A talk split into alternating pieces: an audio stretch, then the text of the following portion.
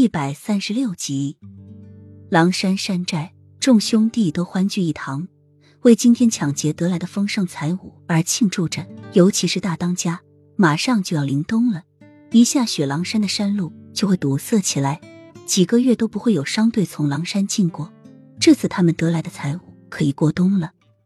哈哈，多亏二弟提前探来消息，让我们提前埋伏在山下。不然今天就没有这么好的收获了。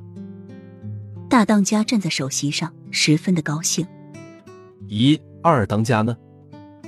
大当家说了这么多，大家却没见到二当家的身影。哎，估计正忙着和嫂子亲热呢。嫂子回来这几天，二哥一有时间就粘在嫂子旁边，生怕她再次跑了似的。莲儿知道是怎么回事，笑着说道。这么漂亮的一个嫂子，换做是谁也会天天黏着。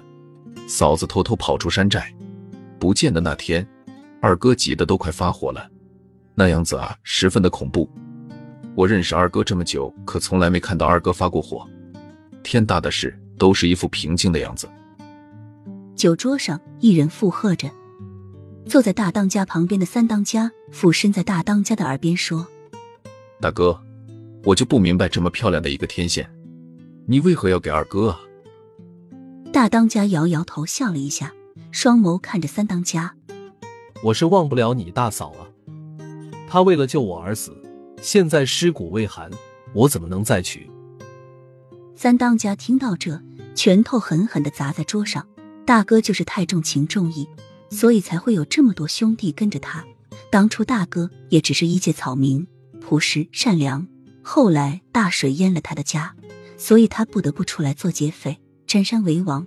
但是他们抢劫也只抢富人的，并且支枪够他们生活的，多余的他们不要，并且从不伤害人。